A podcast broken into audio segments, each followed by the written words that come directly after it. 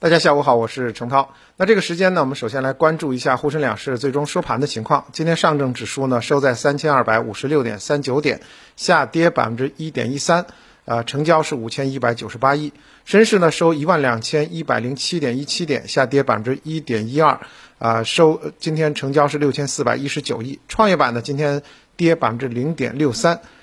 收在两千六百呃两千五百六十六点七二点。为什么今天特别加了一个说最终收盘呢？是因为今天整个啊三大指数呢在盘中是惊心动魄的。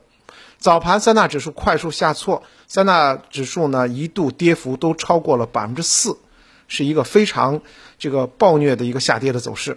那么沪市呢盘中一度失守了三千二百点，打到了三千一百四十七点。啊，为二零二零年七月二十八日以来的首次。那么两市呢，一度也有四千五百只个股是下跌的啊，几乎就没有红盘的个股。那么到了下午呢，三大指数开始有所缓和，跌幅收窄。所以整体呢，到最终呢，感觉呢好像跌幅不大，但其实盘中走的惊心动魄。那么指数呢，从整体来看呢，是走出了单针探底的走势。小金属、数字货币、有有机硅这些板块呢，成为杀跌的主力。而且今天呢，在这种走势之下，成交量还放大到了一点一万亿。行业板块当然多数都是收跌的，北向资金呢净卖出超过一百亿。从板块来看的话，最近呢，其实从行业呃来讲的话，大家直接的感受就是。呃，全球的原油价格涨得太凶了啊！那么，呃，我们最近的一段时间也是感觉到自己加油的这个，呃，汽油的价格也在上涨。那么，呃，在这种大的背景之下的话，后期肯定啊有相关的板块是在后期是受益的，比如说新能源板块啊，因为新能源板块其实是。原油的一个替代板块啊，是一个能源替代，包括绿色电力、抽水蓄能、光伏、风电、储能这些呢，在今天开盘的时候都一度是开盘走高，随后呢，随着大盘出现了回落，绿色电力板块呢也是涨幅居前，双碳概念股持续升温，能源替代是主要的关键点。那么清洁能源的建设和消纳将是未来发展的这个重点啊，因为原油价格连续暴涨之下的清洁能源、替代能源。当然是维持行业看好的一个背景，所以呢，像大水电啊，还有风电、光伏运营商，还有清洁能源转型这三条主线，都是建议大家去寻找其中现金流良好，同时呢又有实质的这个技术突破的上市公司。另外呢，就是作为重要的能源和化工原料，近期原油价格的上涨。不但呢影响到了新能源板块，也会影响到它自己的下游，就是化工产业链。那么，在世界油气供应趋紧和价格居高不下的压力下，有着明显成本优势的煤化工，它有可能替代石油供应的一个重要的选择。在当前较高的国际油价之下呢，呃，煤制燃料的盈利空盈利空间呢有望改善啊。之前呢，我们觉得好像这个煤。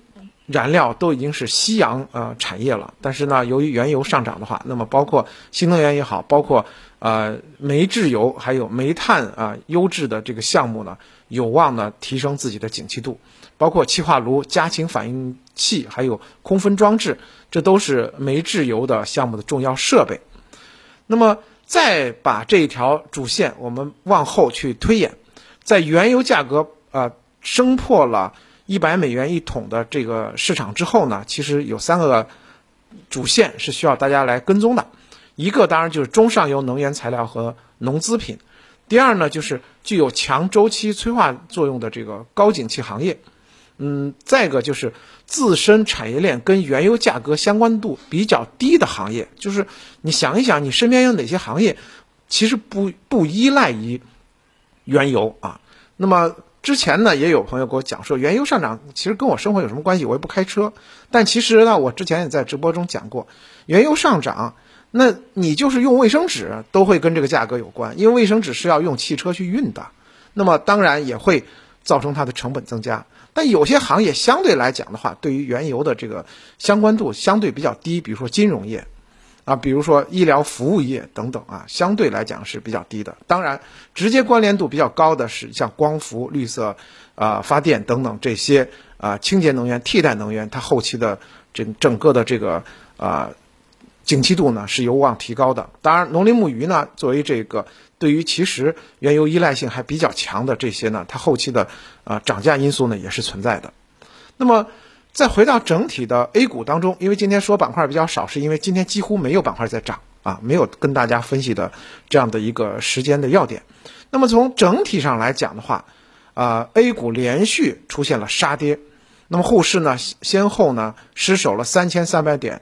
同时呢，在今天也一度失守三千二百点，而创业板呢失守两千六百点，这两大指数都双双创出了十六个月的新低，连续跌破了重要的支撑位。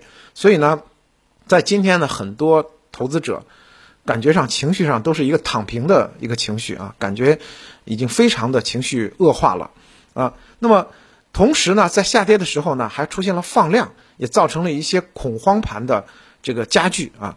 那么感觉上就是外盘波动加剧。我们 A 股市场虽然是独善其身的独立市场，但是避风港的作用也被削弱了。因此的话，A 股短期内受到恐慌盘情绪的影响还是比较大的。在这种时候呢，再度强调大家要保持一份谨慎。